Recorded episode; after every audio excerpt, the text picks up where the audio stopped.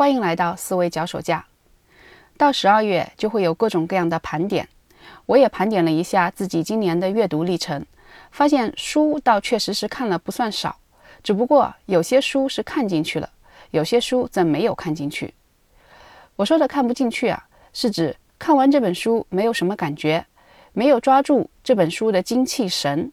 等到一段时间之后呢，只知道自己看过这本书，而其他什么都说不上来。为什么有些书就是看不进去呢？这一期我就想谈谈这个问题以及怎么解决。首先，我想把书分一下类，在一张纸上画上横竖两轴，横轴是从自己的核心领域一直到非核心领域，竖轴呢是根据书本身的性质，从理论一直到应用。这样我们可以划分出四个象限。第一象限是核心领域的理论书籍。第二象限是非核心领域的理论书籍，第三象限呢是核心领域的应用类书籍，第四象限则是非核心领域的应用类书籍。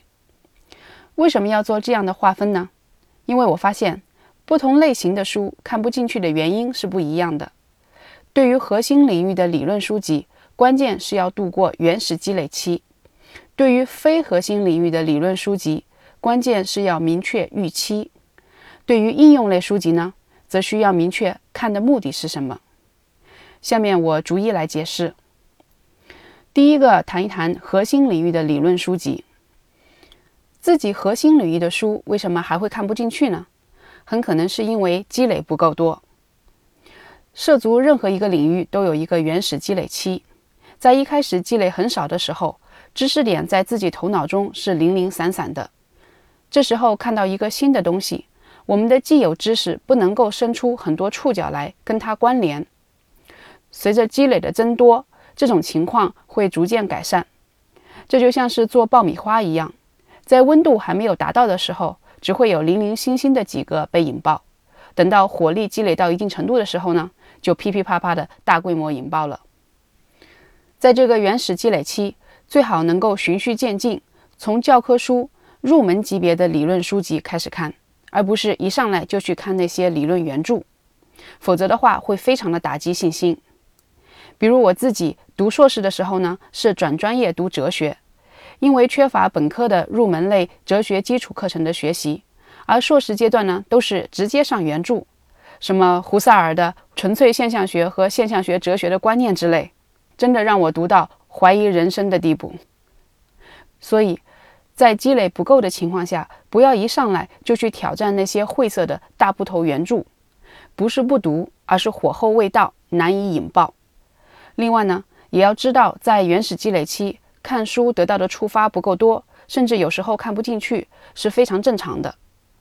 当然，在读这些理论书籍的时候，也需要注意一些方法。我下面还会再回到这一点。第二类书籍呢，就是非核心领域的理论书籍。我发现这类书是最容易看不进去的，因为一方面它是理论书，不那么好读，需要投入一定的精力和时间；但是另一方面呢，它又不是自己的核心领域，所以自己又不是那么有紧迫感，下决心花这个功夫去看。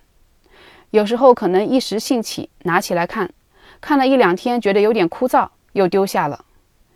它就相当于时间管理里面重要但不紧急的事情。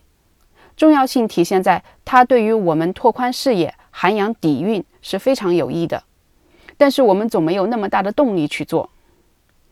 对于这类书，我觉得最重要的是明确自己的预期。既然知道是一个理论型的书，那么就得准备好它是很费时间的。如果不能保证集中投入较长的时间，那么不妨按照章节来看，在自己准备投入的时间内看哪些章节。把一章看透，精髓拿到手，这比整本书泛泛的过一遍要好。上面提到的两类理论性书籍，不管是属于自己核心领域还是非核心领域的，都有一刷再刷的必要。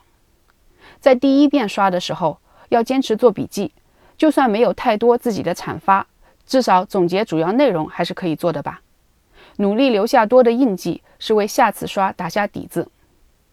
很多书看不进去，不一定是我们的原因，也可能是书本身的原因。书的内容组织不够好，有点杂乱，或者书是翻译过来的，翻译太差劲，举的例子离我们太远，对理解造成障碍等等。这种情况呢，就需要我们花功夫来精读，我们来帮他把理论框架理清楚，给他补充例子，以及跟原文对照着看。比如我在本栏目第二十三期讲过如何提炼要点，让思考清晰有结构。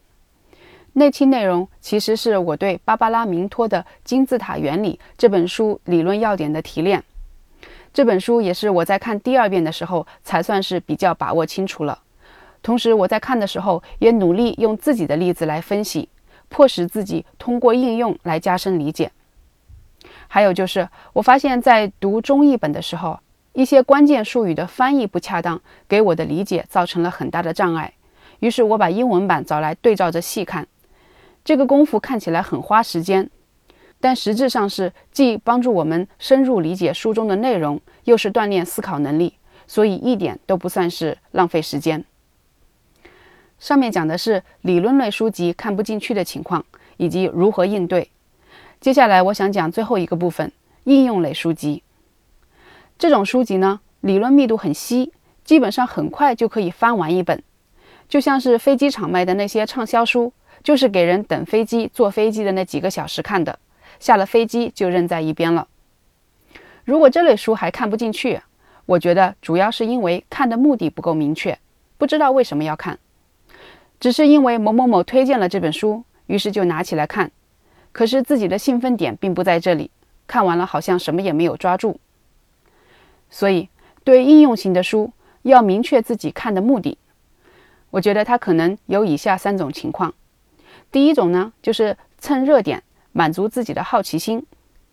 比如一个时事热点话题出来，会让我们有了解其相关背景的欲望。这时候去看相关的书籍，就会有比较好的效果。